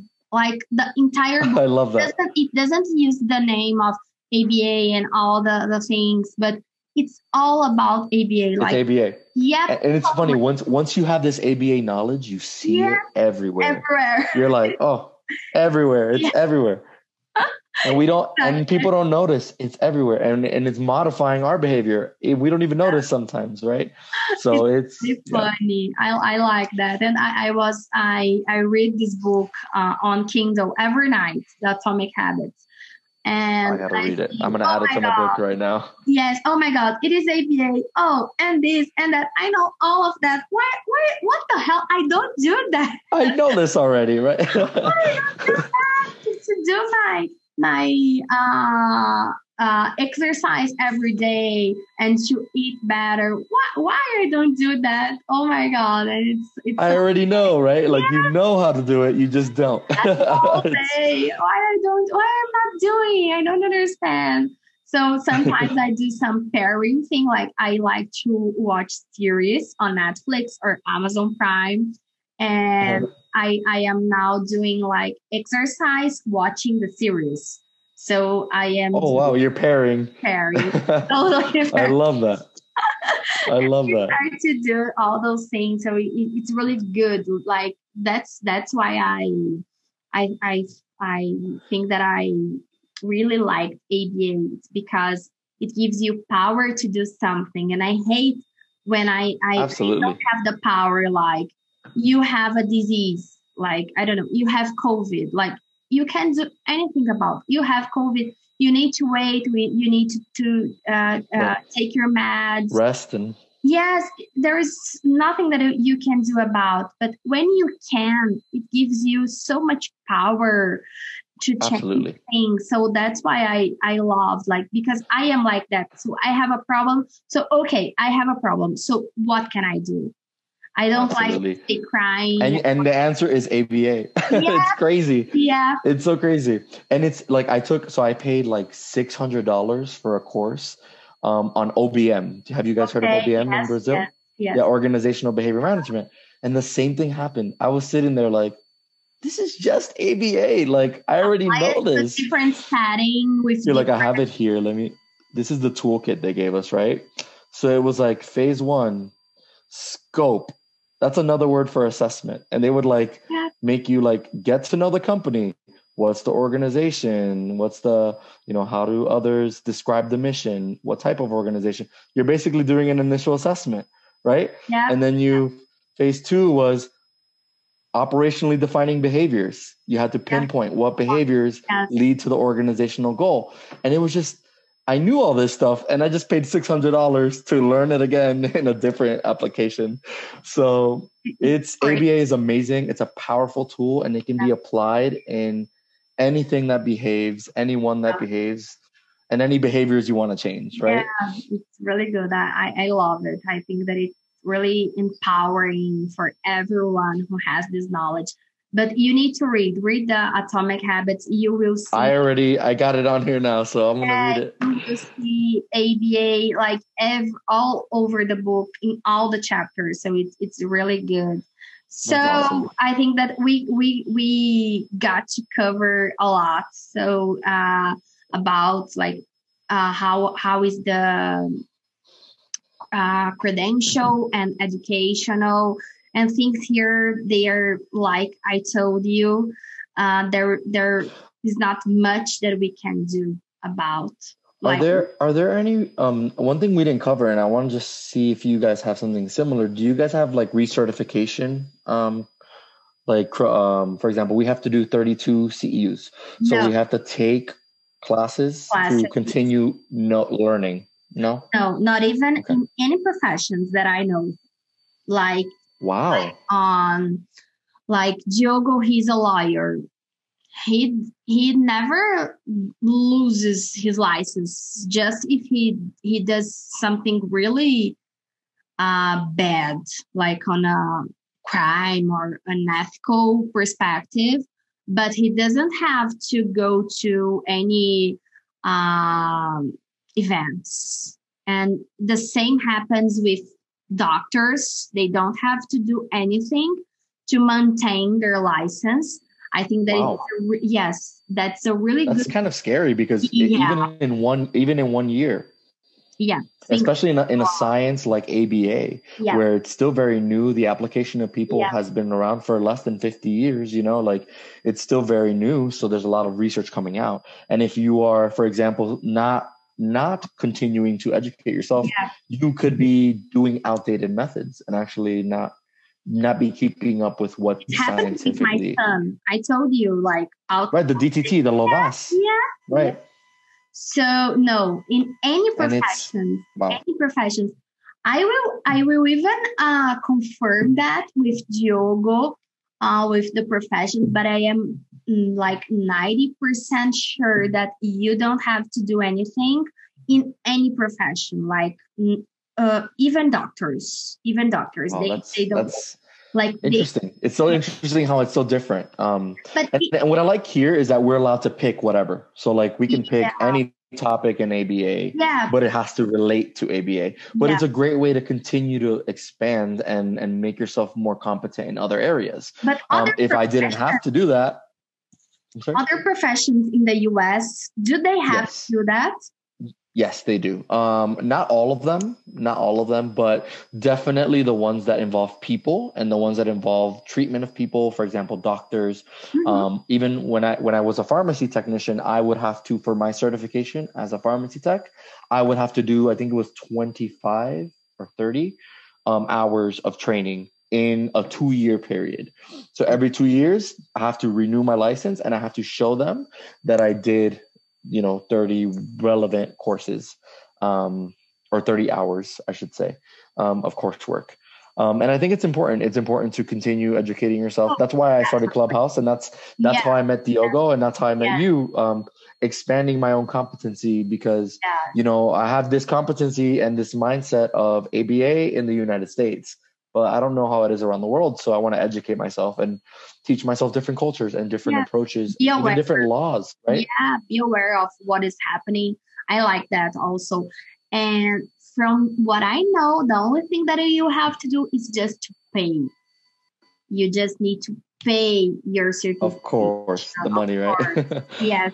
That's those generalized condition reinforcers, yeah, those that's tokens. the only thing that you have to do you don't need to present anything and, and could you imagine like you have a doctor or a lawyer like defending you or taking care of you that does not read and does not go to uh right. events. or they got their education 30 40 years ago. Like yeah. a lot a lot changes. A lot of medications change. And, and every field that we work with people it's always evolving so to I guess that would be bad for the providers because eventually people are going to stop coming to you yeah. if they know that you're outdated, right? Yeah. Like, oh, this person doesn't. They're in an old methodology. Um, yeah. I would say that that happens a little bit here too. Even though they require that, some people are just stuck in their ways, obviously. But I think it's good that they require at least that you try to um, expand your competency and keep yourself up to date um, they have like conferences here very often where a lot of them. even with COVID is a little harder, but we, you know we have people come together and and teach each other and share research, right? Because if not, like we can't gatekeep this information. We have to share it with our community because that's how we learn and that's how we progress um, towards a better future. So, and, and, do you know one thing that I like to to hear about research? I like to hear the researcher tell how he does because in the paper, many many things they aren't covered because they have a, a, a amount of pages and all those things.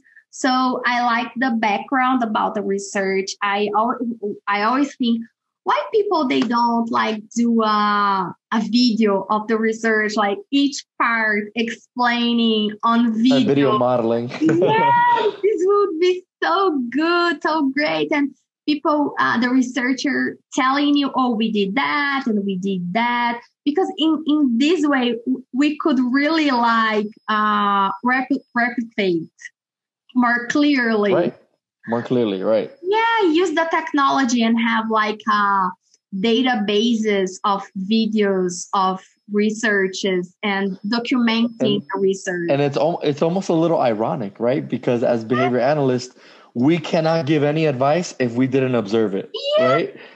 But then we don't observe these studies, right?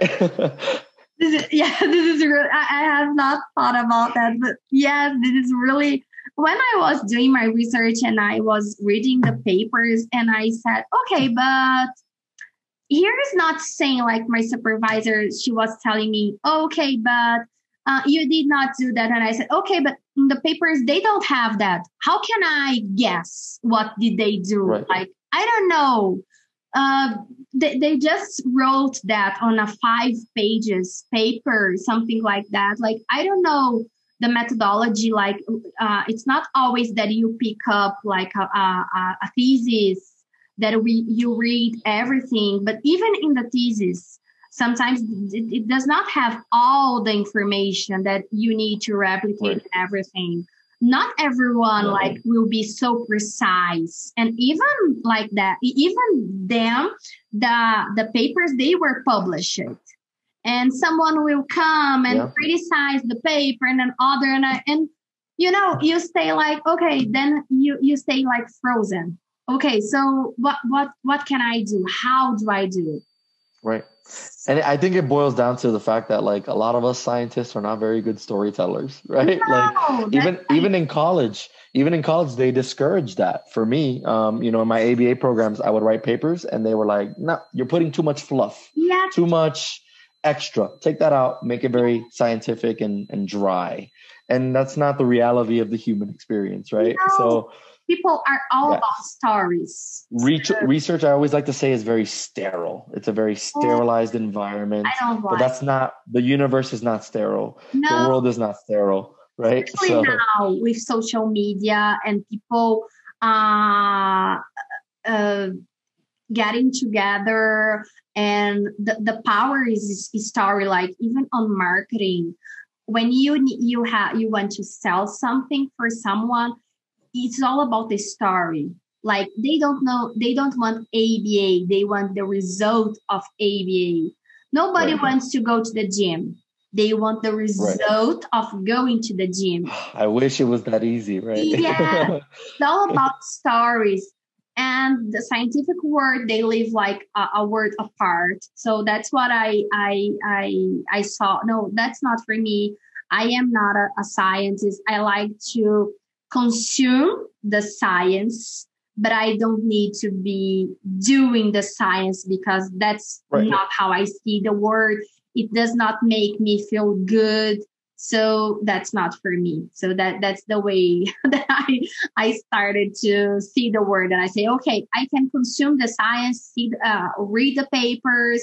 I think that many things that they could do better like um like the, the idea that i told you about documenting on video uh, all the things because technology they they they, they it is here we have it uh, now. Let's yes, it. we have everything to do that and to have a, a, a- a video basis. And I see, and I, and I, I think, why, why people they don't do that? Like it would be so much, like even more, uh, trustable. Like Right. because you need, you have all the, the the videos. Like I have all the videos of my research because uh, I did like video modeling with the mothers as the BST, the part of modeling. I did video modeling, and the part Oh, wow. of the feedback, I did video feedback. They they they they they they, were- they were seeing themselves, and I was providing them feedback of what they did right and what they did wrong, like positive and negative.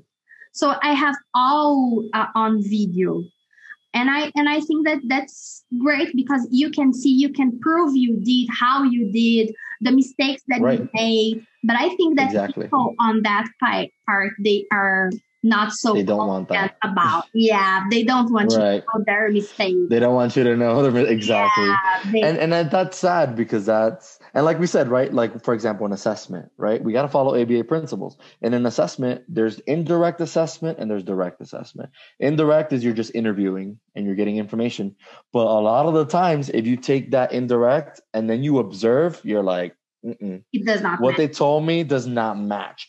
And that's the same thing with research. I could tell you what i did but is it really matching what i actually did yeah. And- yeah and it's funny because a lot of our research is just things we're reading and we're just trusting that Yeah. this indirect Yeah, method like is they have like the, the the the power and we have to believe everything that because many times when we go to the field to apply the things that we read on the research we see that oh it's not matching al- also oh uh, uh, Right.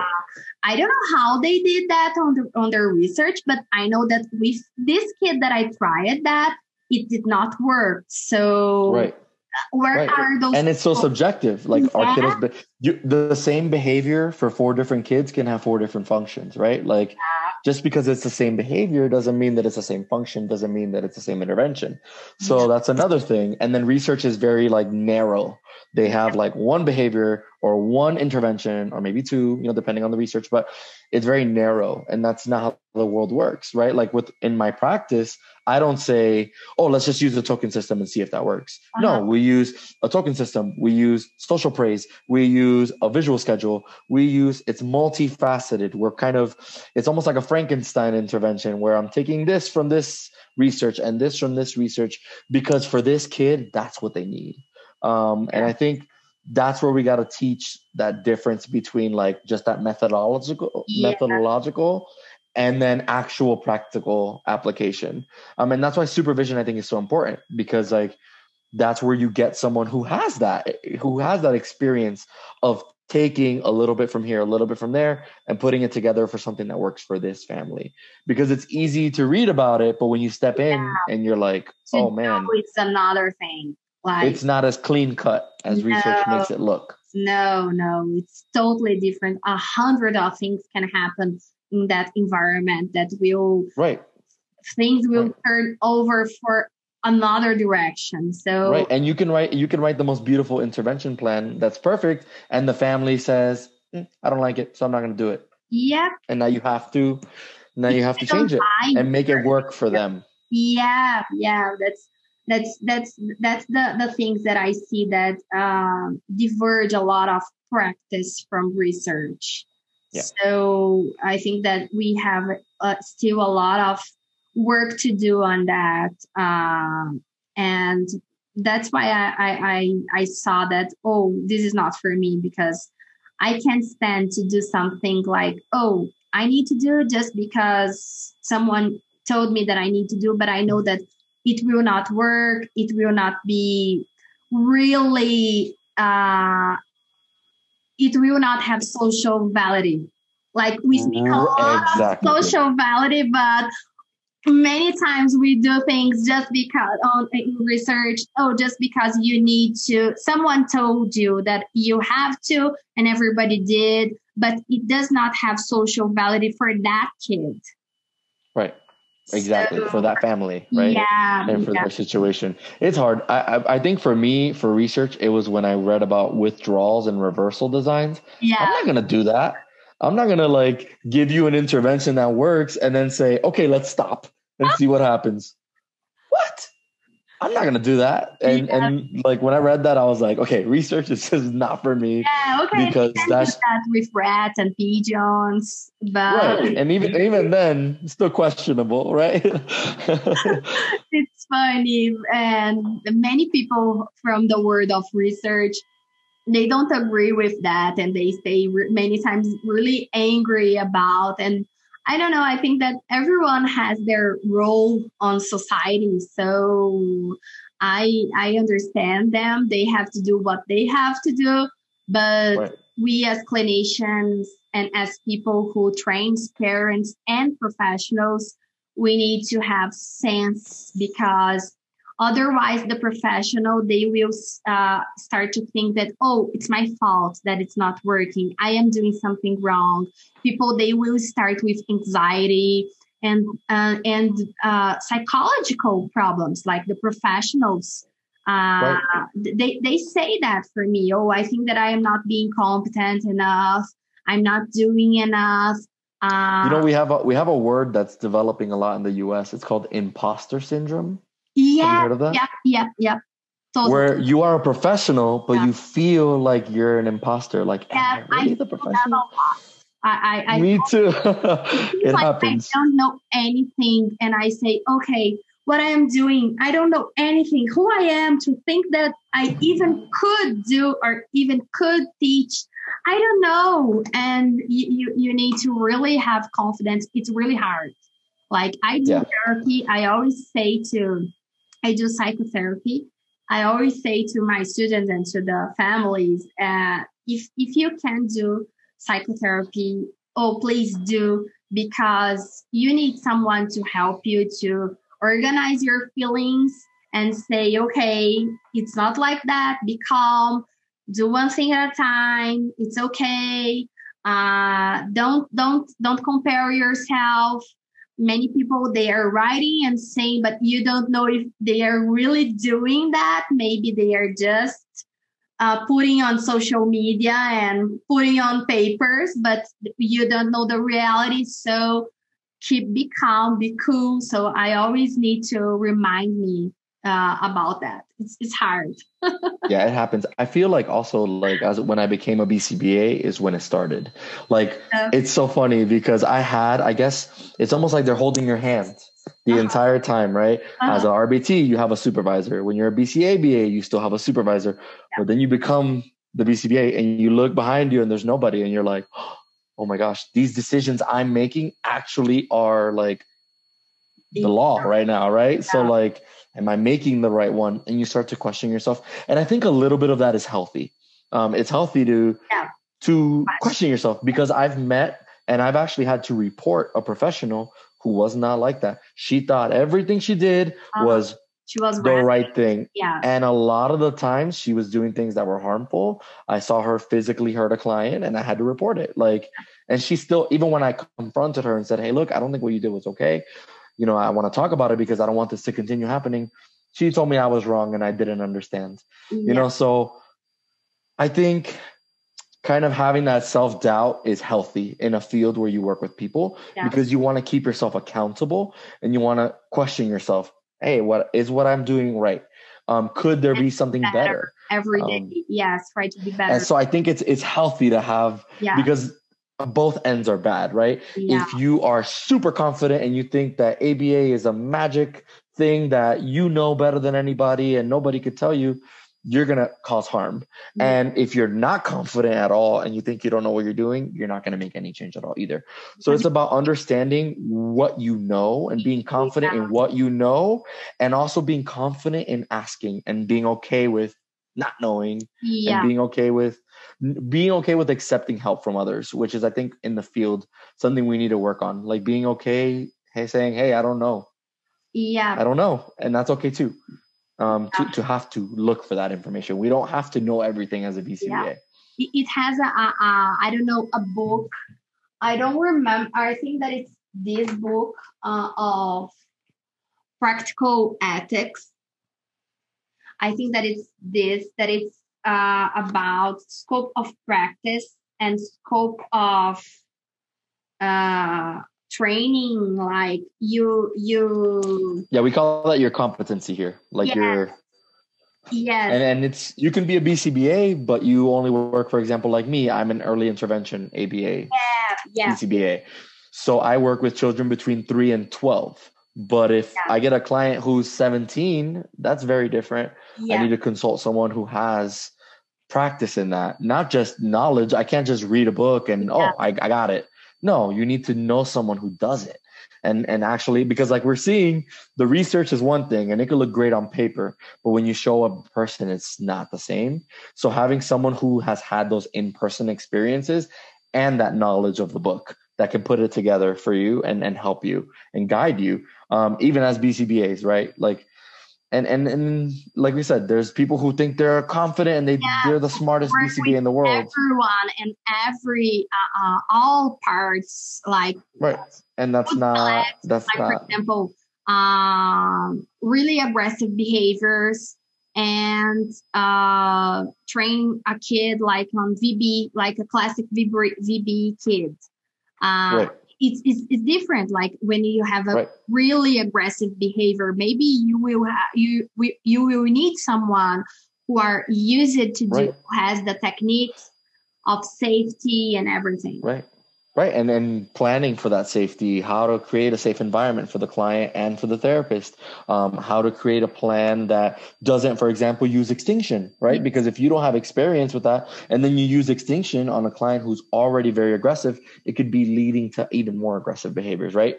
So having that competency, um, I always learn and I always like, I always say, I'm going to steal that from you, like to my BCBA yeah. friends, because I love like, um, for a long time I didn't have an alternative for extinction, right? It was just we were taught extinction and differential reinforcement, right?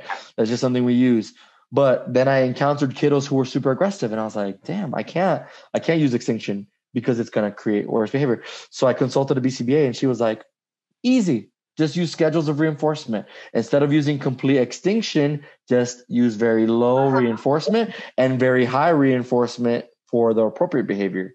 And it's like, perfect, that works, right? Like, and you thought, it's not extinction. I had studied that, but I I have right. not thought about that. But I had not applied it. Exactly. Yeah. Exactly. So I know about tandem schedules, concurrent. I know all of that stuff, but I hadn't applied it, and she had. So using her knowledge, I was able to help this client. Um, so it, it's just it's kind of like leaning on each other and building this community. So thank you for for inviting me and and for being so open and willing to share and and being on. Do you have a clubhouse, by the way? I have. I have. Oh, I, I have to add you. I have to add yes, you. Yes, I usually use my. I, I, was using more at the beginning. I was there before Diogo, and then I invited him. uh, but I was more on doing, uh, learning more things from uh, business and marketing and all those kinds, for, like for the company.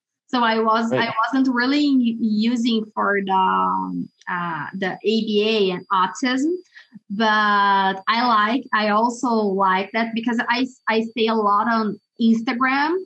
Uh, so Instagram is my major platform, the major platform for the company. And YouTube, like we have massive production of content, lots, lots, lots of content. So I stay more that, and I I am recording a RBT course. Like here we don't call an RBT, but I'm just saying a RBT just for you to understand. But in a more advanced way than a pure RBT. So I am covering more things and more in, in a more advancing way because I know that professionals here, they will do the course, they, they do the course and they are already a psychologist or a OT or SLP. So I am doing a more advanced course. So this is taking me a lot of hours. Like, for example, I am recording a class now on functional analysis. So I am mm-hmm. covering all the topics that it has here on the, the Cooper's book and others. yes. The Bible, the ABA yes, Bible. Bible. Yes and all the things that we have in other books. Uh, so this is taking me a lot of time, and I was sick last week. I was. Uh, uh, we were thinking that I w- was with COVID, but it was not. But it was, like okay. yes, but it was like really serious because it, it I had something viral, and we didn't know what what was it. But I did like two exams of COVID and it was not. So this delayed me like for a week on my right. things and all the kids and everything in the house. And we have five dogs oh and my gosh. three habits. I have one and he drives me crazy. yeah, I, we have five dogs, three habits, uh, and a turtle. So it's a, a whole pet. You have a petting zoo. Yeah, I love it. crazy house, and the kids they are not going to school, so I have to do all the organization for the Diogo's. Uh, it's Diogo's daddy and Diogo's sons. It's the same name. Our our son who has autism. So I have to organize everything for him, like for school and and his programs. And now oh, his okay. programs, they are more like academical. So our focus now is for him to learn how to read and to write.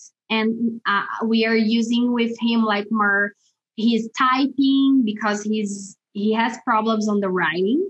So I I thought, okay, let's let's uh, take a pause on the writing with hand, the handwriting, and let's focus on him to acquire the behavior of reading and writing, but writing, typing, it's more important than handwriting. We and honestly, that's kind of what the future is moving yeah. towards more yeah. just typing anyway. Yeah. And he has a lot of behavior problems when you ask him to write to write. There's a lot of autistic people who um, I've actually met on Clubhouse or talked to from Clubhouse, and they say that like they can read, they can do everything, but they just don't write. They just don't. Or you know the opposite, they don't like reading, but they can write. Yeah. You know paragraphs, but they don't yeah. read. Um, so it, it it's it's it's, it's interesting um, how every child is different um, and i like how you're focusing on you know hey how can we teach yeah something still valuable without causing all these problem behaviors if it's not something that's crucial, right? Like, yeah.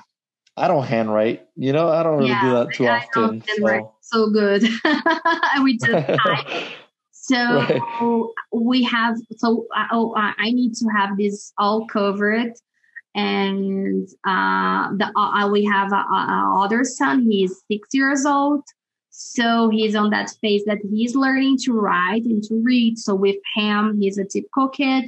With him, we need to do all the writing, the classical things.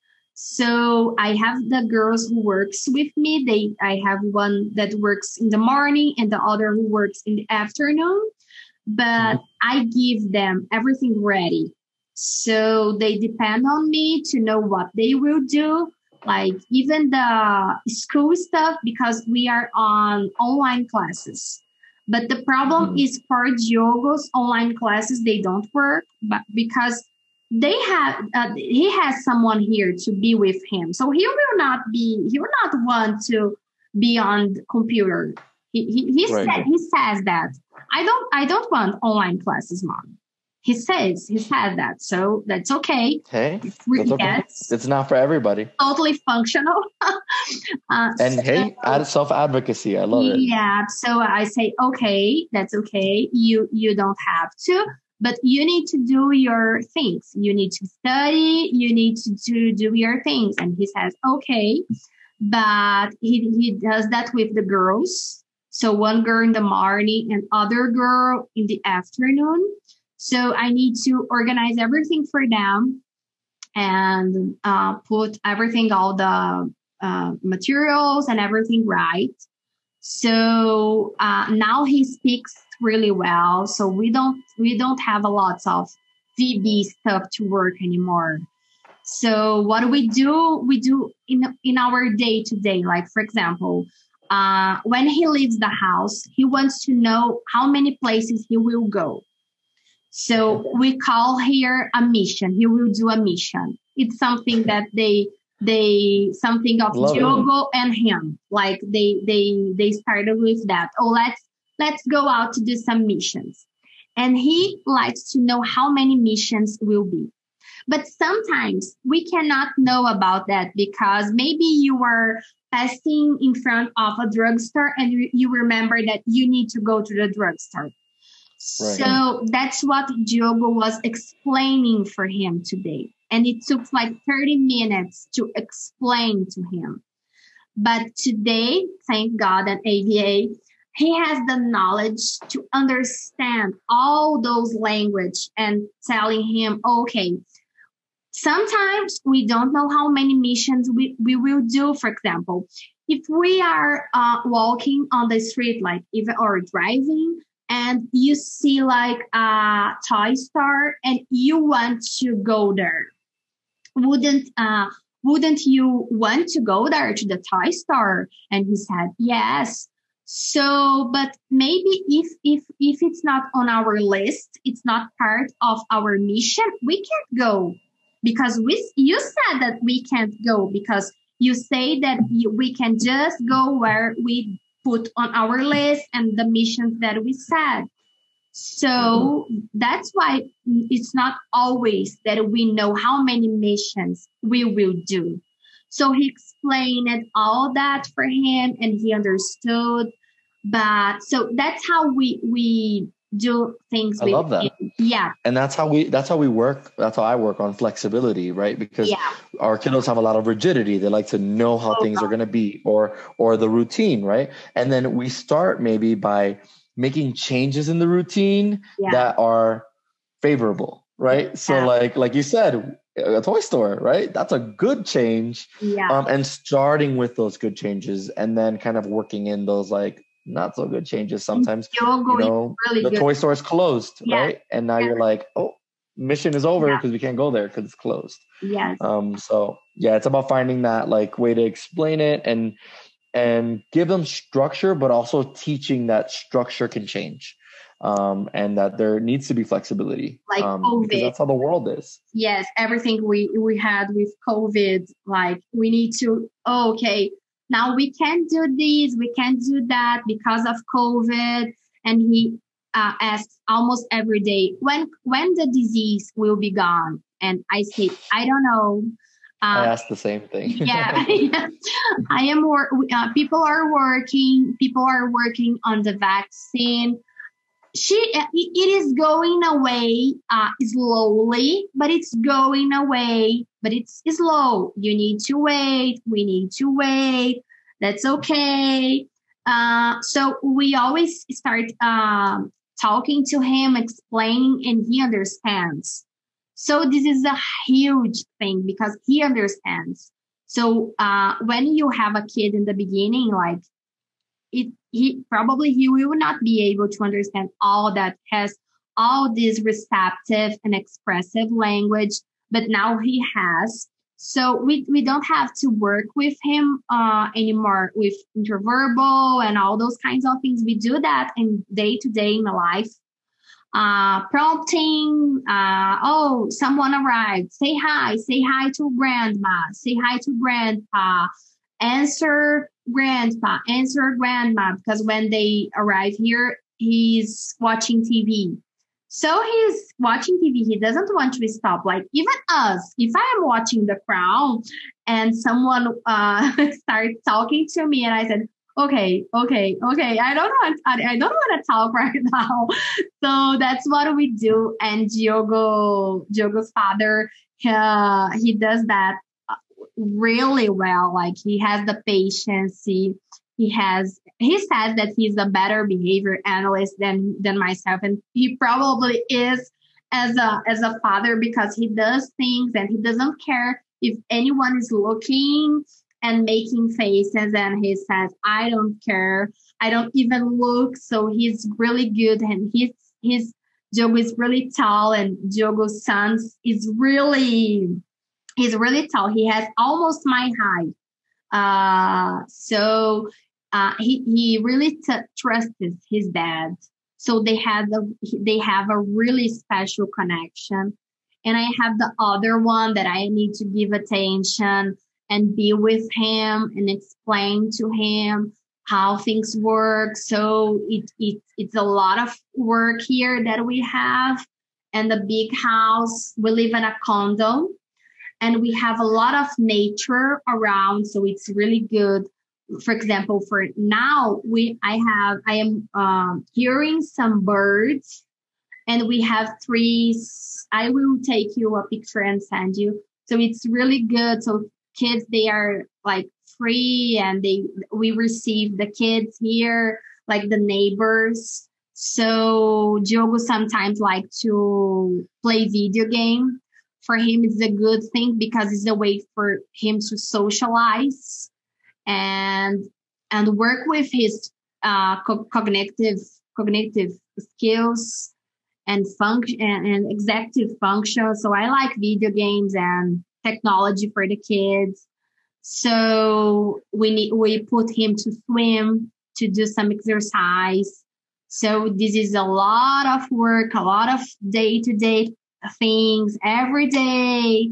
So that's why parents they need to be involved because we are doing ABA like ABA is part of our life.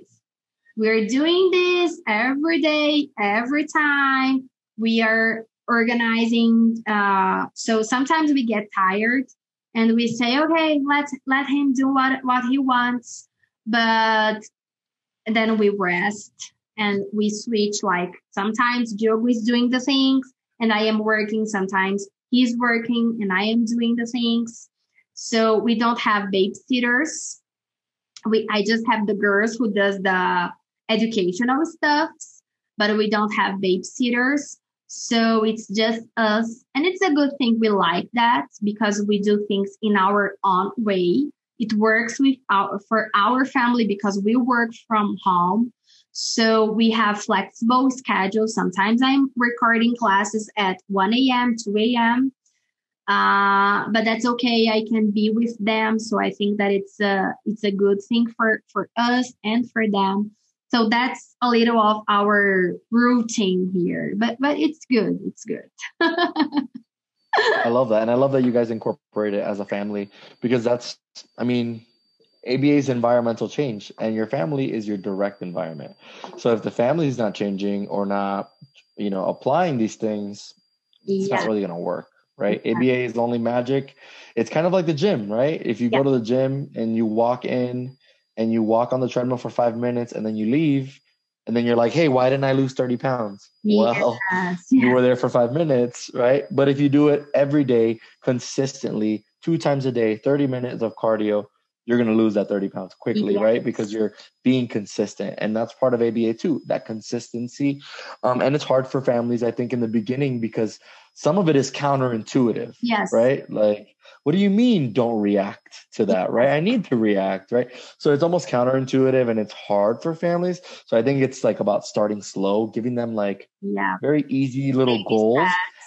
and shaping it, right? And then it's yeah. the same as ABA. Like, we reinforce approximations and then they start to it becomes second nature and it becomes that magic. It starts to be magic because they're like oh wow. Like i don't even notice i was doing it but it's become a part of my life now. Um, so i love aba i think it's it's wonderful and i love that you guys found those resources for yourselves um, and now that you're working on getting that resource to more families. Um, so i love that. I love your mission so happy I met you guys. Yeah. I thank Clubhouse for that.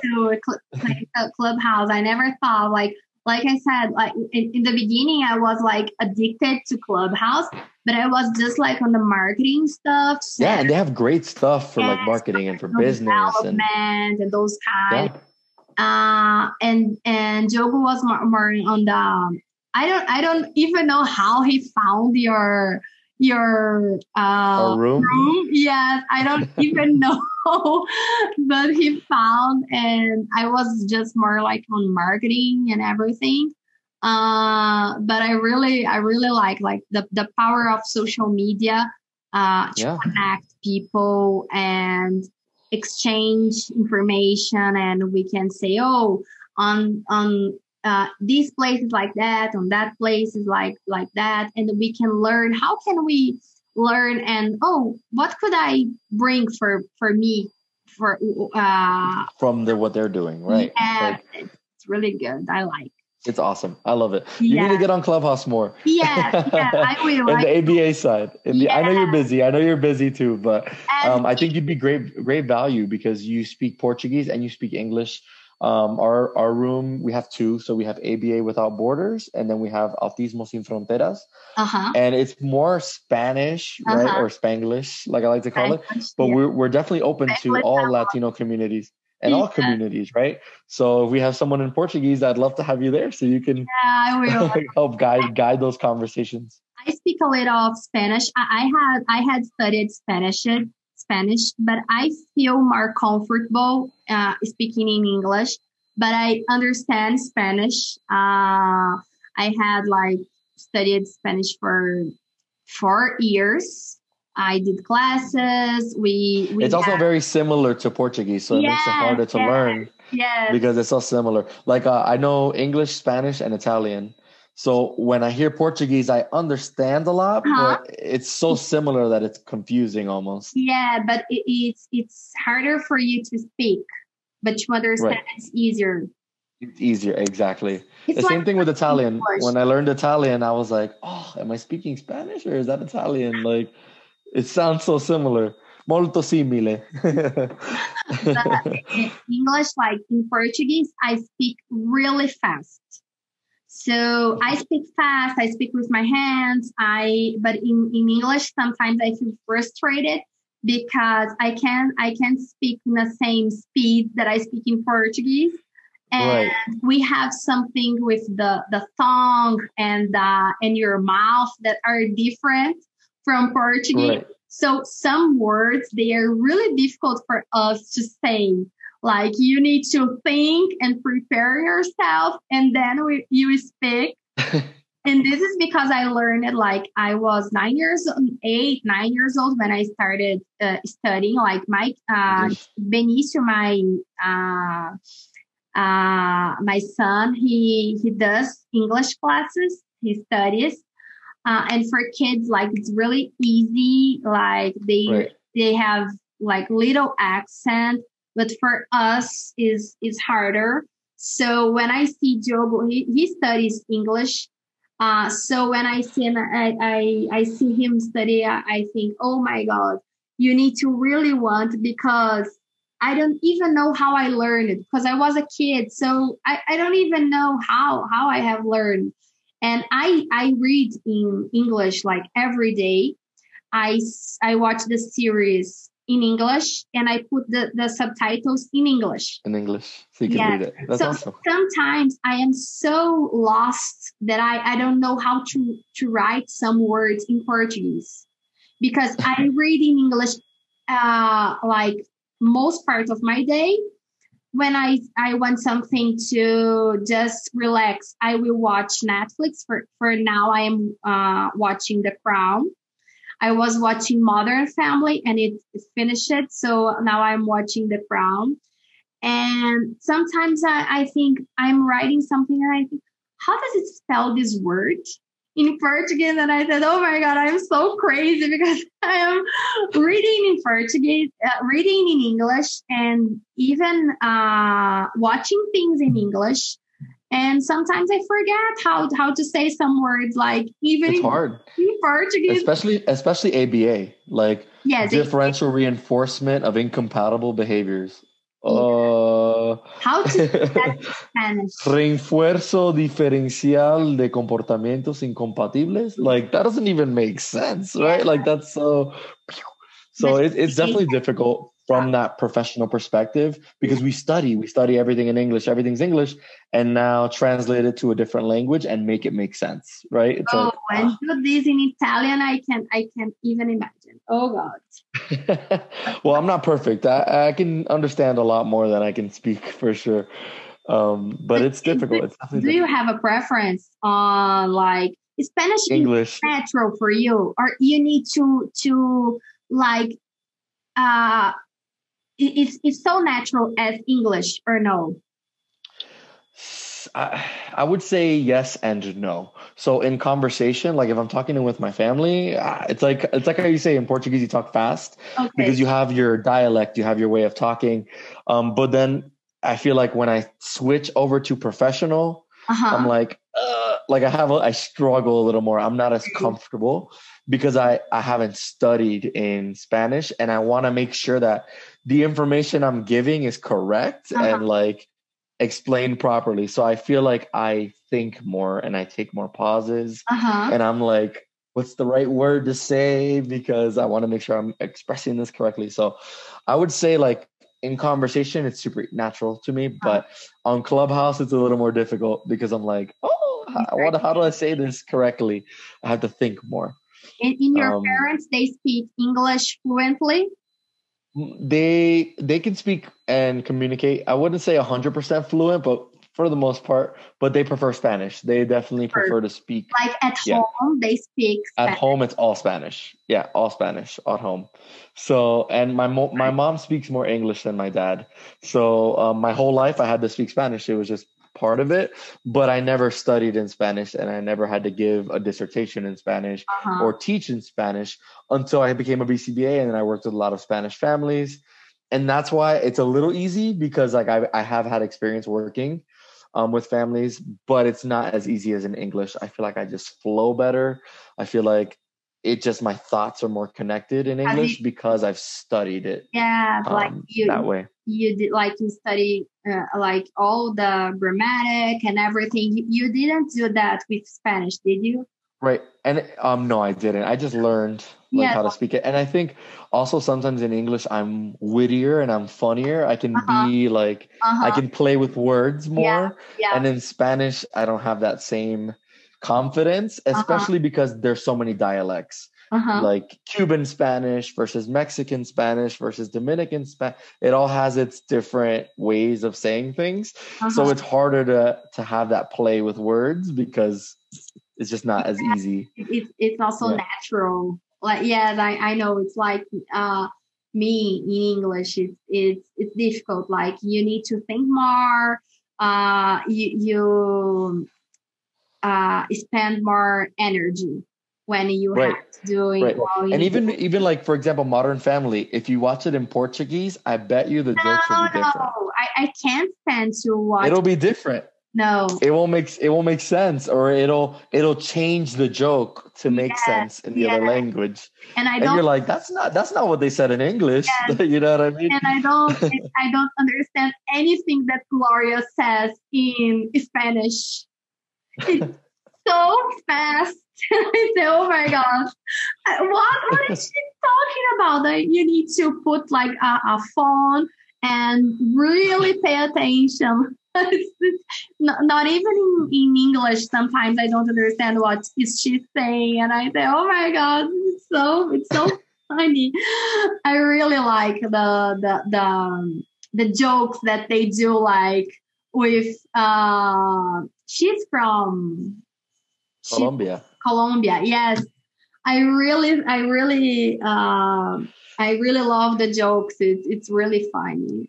And her accent is very thick in English and Spanish. Like it's like, oh wow, she her, even I speak Spanish and I'm like, what? What did she say? Because she talks very fast. Yeah, really fast. And it's, oh my god, what's what's she saying? Like I, I don't speak so fast, not even in Portuguese. She speaks loud, loudly, and really fast. It's I think that's also one of the things that made her famous was yeah, her accent. So I think she over over exaggerates, but in um, normal, which, which makes it harder. as as as an actress, like she, is she does she have so much accent? She does, but it's not. So She like in interviews, she ex- you Uh-huh. could see that she's like making it more than okay, it's almost it's almost like a, it's almost like a character. okay, Um, she does have an accent, but it's she makes it more uh huh, more noticeable uh huh. to make it funny. like Shakira, she doesn't have so much accent. Like she, she, she right. I don't see so so much accent in, when she's speaking. Like singing, not uh, no accent. But like even in interviews, I'm not. I, I I don't remember if she she she doing so. She she's having so many so much accent. Yeah, yeah. I think for for Sofia Vergara, it's more like her persona, yeah but I don't think that's how she really talks. Because she's she's been here for like ten, I think more than ten years. So like oh yes. you you definitely can speak Yeah, more English than that. So, but let's keep talking and let's talk yeah, Clubhouse. absolutely. Um, just call. and we'll we'll connect again. If you ever have like a topic you want to talk about or you I know a have specific many thing. things to talk about. We, Oh, I love it. have I love it. Let's do it. uh, to talk about, and we will definitely be talking soon. Awesome. Awesome. Thank you so much for doing this again. I appreciate it. It was a pleasure to meet you. Thank Not just hear you, but meet you and not just text, but actually see you. Oh, thank you. And yeah, definitely feel free. Me and Audrey are very, you know, we're a team and we're very open to working and helping. That's what we want to do. So always, if you have any questions or any events, definitely feel free oh, to, Oh, we to will. keep us in the loop.